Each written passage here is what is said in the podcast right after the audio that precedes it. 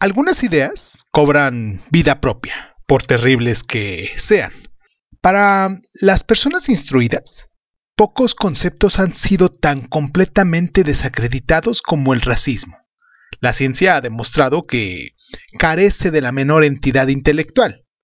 La historia, que no tiene sitio en la sociedad civilizada.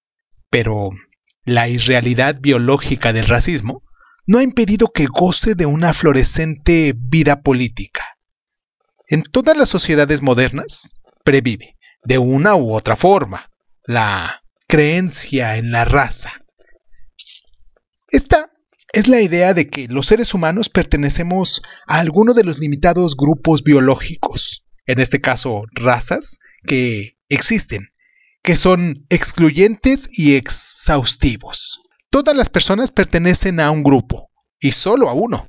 Se cree que cada raza comparte rasgos físicos definitivos como el color de la piel, y se suele dar por sentado que vienen acompañadas por atributos psicológicos característicos como el temperamento y la inteligencia. Este conjunto de creencias y los prejuicios que engendran el racismo, en este caso, son las causas de profundas desigualdades e injusticias en todos los niveles políticos, sociales, económicos y culturales.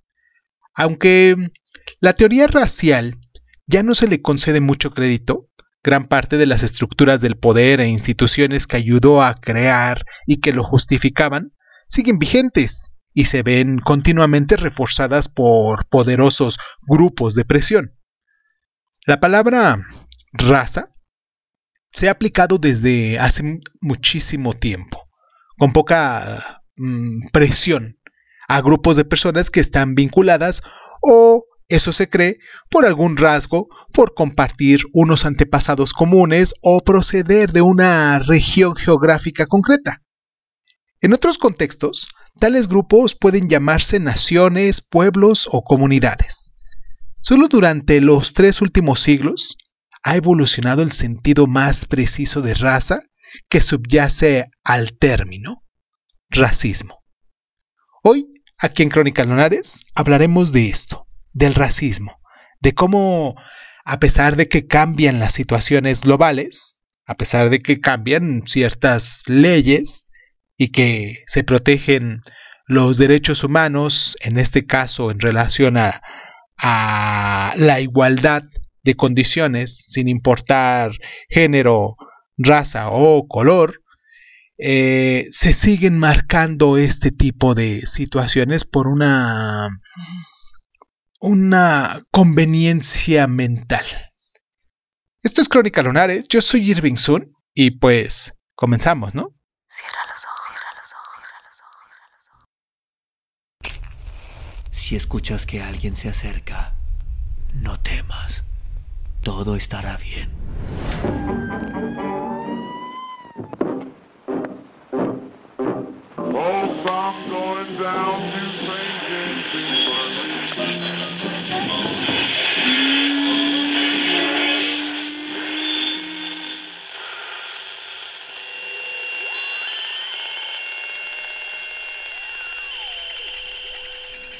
Estás escuchando, Crónica, Crónica, Crónica el lugar, el lugar donde, donde entra por tus oídos. Bienvenido. La idea de la raza y la concepción racista del mundo puede remontarse al desarrollo del colonialismo europeo en el siglo XVII o en concreto al surgimiento de la esclavitud y del comercio de esclavos. En los siglos posteriores, el sentido de otredad racial al principio, y en gran medida solo institutivo y apenas conceptualizado, se vio reforzado por oleadas sucesivas de legislación discriminatoria y por teorías intelectuales y científicas. Pensadores como Kant o Voltaire respaldaron explícitamente la concepción de que los salvajes o primitivos eran racialmente inferiores mientras que los científicos dedicaban sus energías a identificar las supuestas diferencias raciales de la especie humana. Algunos llegaron al extremo de proponer que otros grupos raciales formaban otra especie, aún más que no eran humanos, o no plenamente humanos. En cualquier caso, y en los primeros años del siglo XX, tras muchas décadas de reiteración, se aceptaba una visión esencialmente racista del mundo como un hecho biológico y antropológico. La idea de que mm, había diferencias naturales entre grupos humanos que se ajustaban a las diferencias raciales se asumió plenamente en la mayoría de las sociedades de todo el mundo, y con ella la asunción de que tales diferencias justificaban un tratamiento político y social diferenciado. Vamos a hacer nuestra pausa aquí en el programa para recordarles a ustedes las plataformas donde pueden ponerse en contacto con nosotros, donde pueden mandar sus correos, lo repito, creo que cada programa, pero está bien, a final de cuentas esto es parte de una comunicación social. Y pues más me gustaría que eh, nos dejaran sus mensajes en Crónica Lunares de Zoom, ya sea que nos encuentren en Facebook, en Instagram, en YouTube y pues nos descarguen en las diferentes plataformas que existen de podcast. También ahí hay en algunas opciones de podernos mandar este un mensajito o de al menos ponernos una calificación de 5 estrellas, como es el caso de Spotify o en Apple Podcast, que también ahí nos pueden calificar y poner un comentario. Y pues nada, vamos a la pausa y regresamos.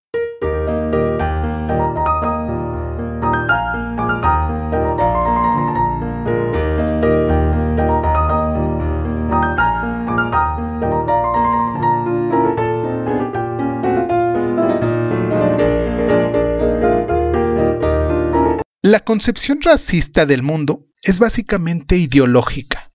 Se basa en un sistema de creencias y actitudes sobre la humanidad y sus relaciones. Ciertas características físicas, como el color de la piel, la forma del cráneo, entre otras más, que naturalmente pueden explicarse en términos biológicos, se supone que son indicativas de diferencias biológicas más profundas y que serían rasgos definitores de la identidad racial. Como depende de la biología única de la raza en cuestión, se cree que estas diferencias están determinadas genéticamente y son por lo tanto hereditarias, innatas y permanentes. El racismo de este tipo, a veces llamado racialismo, no lleva necesariamente a ninguna conclusión política o moral clara.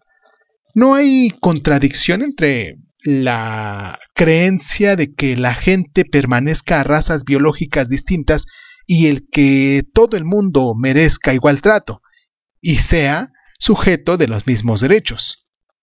Sin embargo, un añadido frecuente a la concepción racista del mundo es que las razas eh, que suponen la teoría son desiguales en términos de cualidades como la, como la capacidad mental y la valía moral, y por tanto es posible, en principio, clasificarlas según su superioridad relativa. La idea de que algunas razas son superiores a otras es la que explica el racismo tal como se entiende popularmente.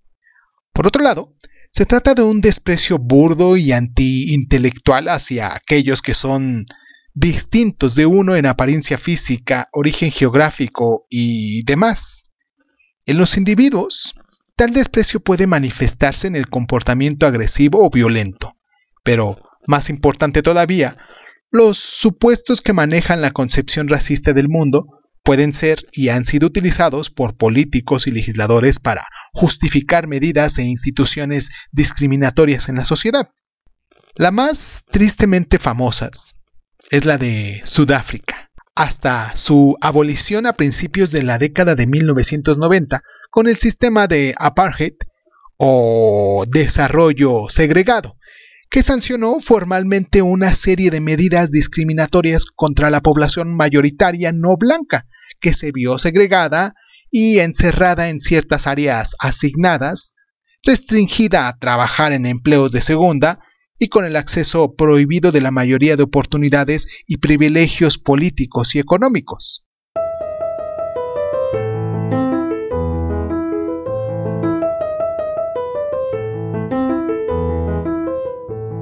Me niego a aceptar la idea de que la humanidad esté tan trágicamente atrapada en la medianoche sin estrellas del racismo y la guerra que el brillante amanecer de la paz y la fraternidad nunca pueda llegar a ser una realidad.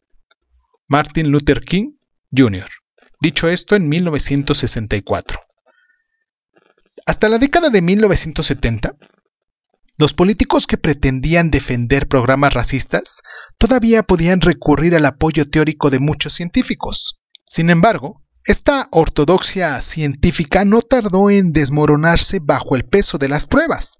Primero, la de los grupos sanguíneos, luego del ADN y otros marcadores genéticos, y ninguno de los cuales estaba ninguna correlación con las categorías raciales convencionales.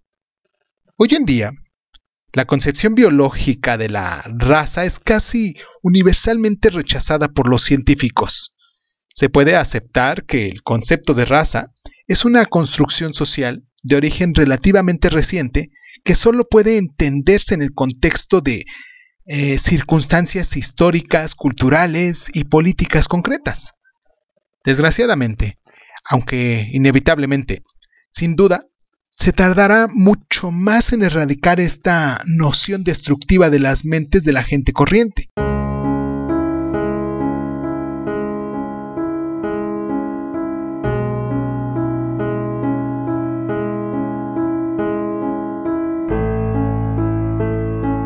Un factor importante en la dinámica del racismo de posguerra en Europa, en Europa occidental, fue la de la llegada a países como Gran Bretaña y Francia de inmigrantes de sus antiguas colonias en Asia, África y el Caribe. En los años del boom económico en las décadas de 1950 y 1960, se animó a muchos integrantes a instalarse en Europa, sobre todo para ocupar puestos de trabajo de baja, categoría o no deseados en el mercado laboral. Pero acabaron convertidos en blancos del resentimiento racista y el desprecio cuando llegaron tiempos más difíciles en la década de 1970. Desde entonces, la cuestión de cómo integrar mejor a las minorías étnicas en la comunidad dominante de acogida nunca ha salido de la agenda pública. Los políticos han tenido que deslizarse por una cuerda floja con las legítimas aspiraciones sociales y políticas de los grupos inmigrantes a un lado y la angustia de parte de la población blanca al otro. Los países afectados han probado diversas estrategias, desde el enfoque marcadamente asimilacionista de Francia, que insiste en que los recién llegados se adapten a las normas tradicionales del país, el enfoque multicultural de Gran Bretaña, donde se espera que los grupos de diferentes orígenes étnicos conserven muchas de sus costumbres tradicionales nativas. No se ha logrado establecer cuál de los dos enfoques es más eficaz o si alguno de estos lo es.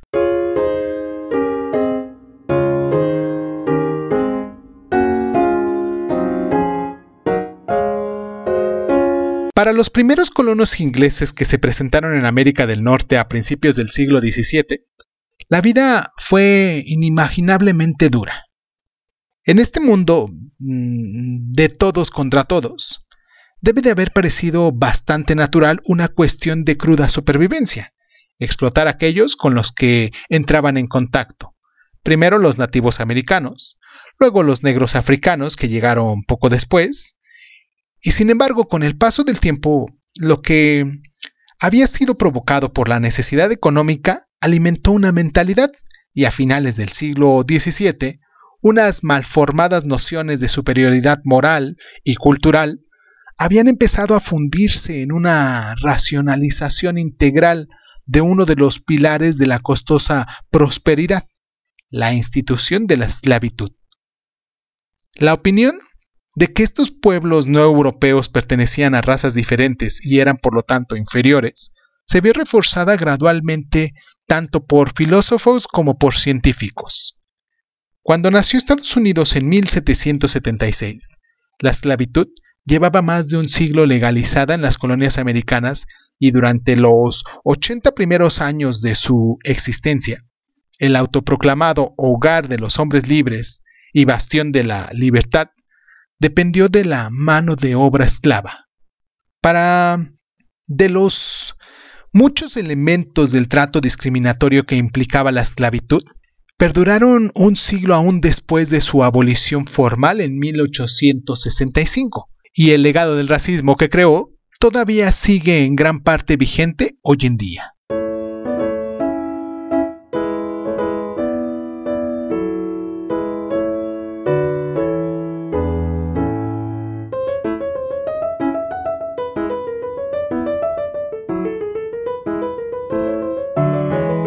En 1641, la esclavitud fue legalizada por primera vez en la colonia americana de Massachusetts.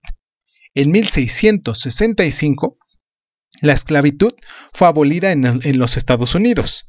En 1933 fueron las primeras medidas antijudías puestas en práctica en la Alemania nazi. En 1964, la Civil Rights Act eh, ilegaliza la segregación racial en Estados Unidos. Y ya para finalizar nuestro programa, a principios de la década de 1990, llega al fin, al menos en este caso de forma legal, del sistema de apartheid en Sudáfrica. Esto fue todo por el día de hoy aquí en Crónica Lonares. Les mando un abrazo muy caluroso a la gente de Taiwán, en Pingtung, que nos descargan y que están ahí con nosotros, que eh, se toman el tiempo para mandarnos un mensajito, para compartirnos, eh, y pues me hacen muy feliz al, al hacer eso me ayudan muchísimo para que este programa también crezca y les llegue a muchísimas más personas. Y pues nada, esto fue Crónica Lonares, como les vuelvo a repetir, yo soy Irving Sun y pues muchísimas gracias, muchísimas gracias. Nos espero la próxima semana y muchísimas gracias por estar.